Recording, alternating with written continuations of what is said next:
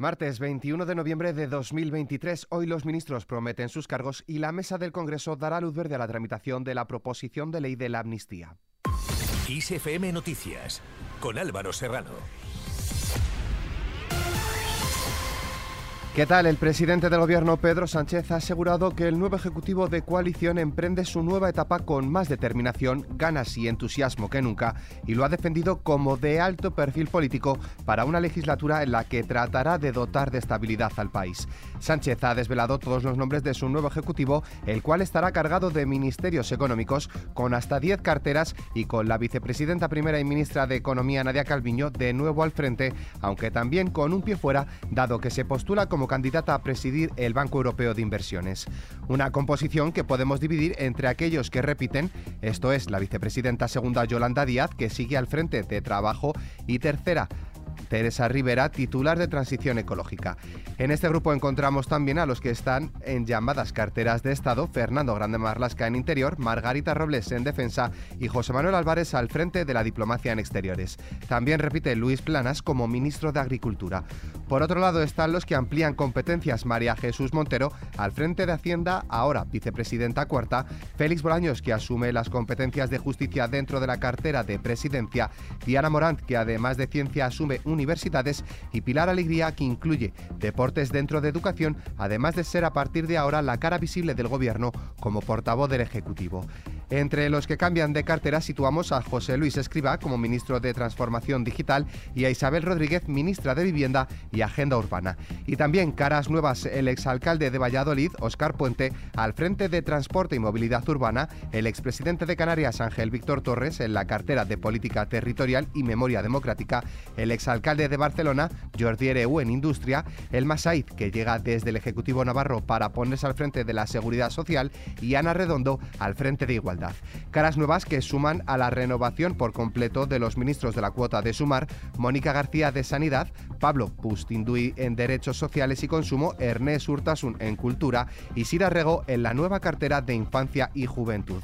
Ante esto, el vicepresidente y portavoz de Junts, Josep Rius, ha señalado que el presidente del gobierno, Pedro Sánchez, ha perdido una oportunidad para cambiar a los ministros del Interior y de Defensa, Fernando Grande Marlasca y Margarita Robles, respectivamente, de la composición de su nuevo ejecutivo. Por su parte, la secretaria general de Podemos, Ione Belarra, ha acusado a la líder de Sumar, Yolanda Díaz, de impulsar un partido político unipersonal en connivencia con el PSOE para sustituirles por una izquierda subordinada a los socialistas que se ha plasmado con su exclusión en el Ejecutivo de coalición. Al margen de las críticas, el líder del Partido Popular, Alberto Núñez Feijo, está ultimando los cambios en su equipo que incluirán una reorganización del Grupo Popular y de su comité de dirección con la incorporación de más personas para afrontar esta nueva etapa para la que prepara una oposición implacable. El líder popular habla de ajustes e incorporación de más personas con el nombre del portavoz del Congreso como principal incógnita.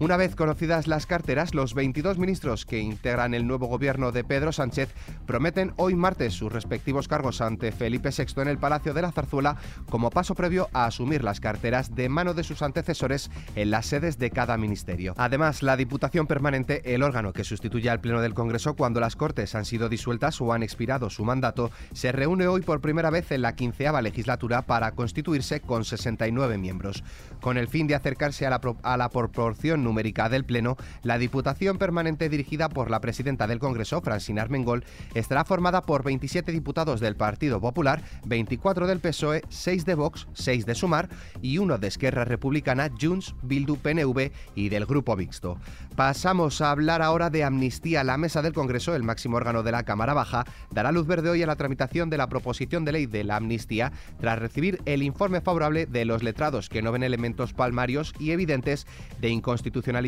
y se muestran a favor de que empiece su tramitación parlamentaria. Una tramitación que se prevé larga y tortuosa ya que la mesa del Congreso también analizará el escrito de recusación que el grupo parlamentario del Partido Popular ha registrado contra el nuevo letrado mayor de las Cortes, Fernando Galindo, al considerar que debería abstenerse en el informe jurídico por haber formado parte del Ejecutivo dos días antes de asumir su cargo como secretario general del Congreso. En esta misma línea, el ministro de la Presidencia y Justicia, Félix Bolaños, se ha puesto en contacto con la vicepresidenta de Valores y Transparencia de la Unión Europea, Vera Yurova,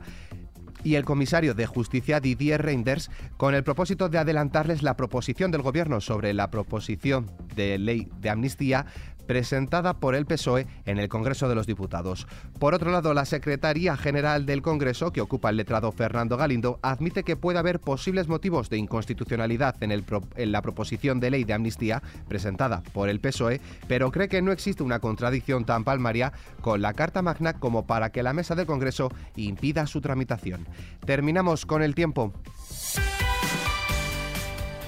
Este martes se esperan cielos cubiertos y acompañados de precipitaciones en todo el extremo norte peninsular que podrían dispersarse hacia eh, todo el tercio norte y tendiendo a despejarse cuanto más al sur. En cuanto a las temperaturas, tanto las máximas como las mínimas irán en descenso salvo en el extremo sur peninsular, litoral mediterráneo y las Islas Canarias. Con el parte meteorológico nos despedimos, pero la información continúa puntual en los boletines de XFM y como siempre ampliada aquí en nuestro podcast XFM Noticias. Con Antonio Alfonso Hernández en la realización, un saludo de Álvaro Serrano, que tengáis muy buen día.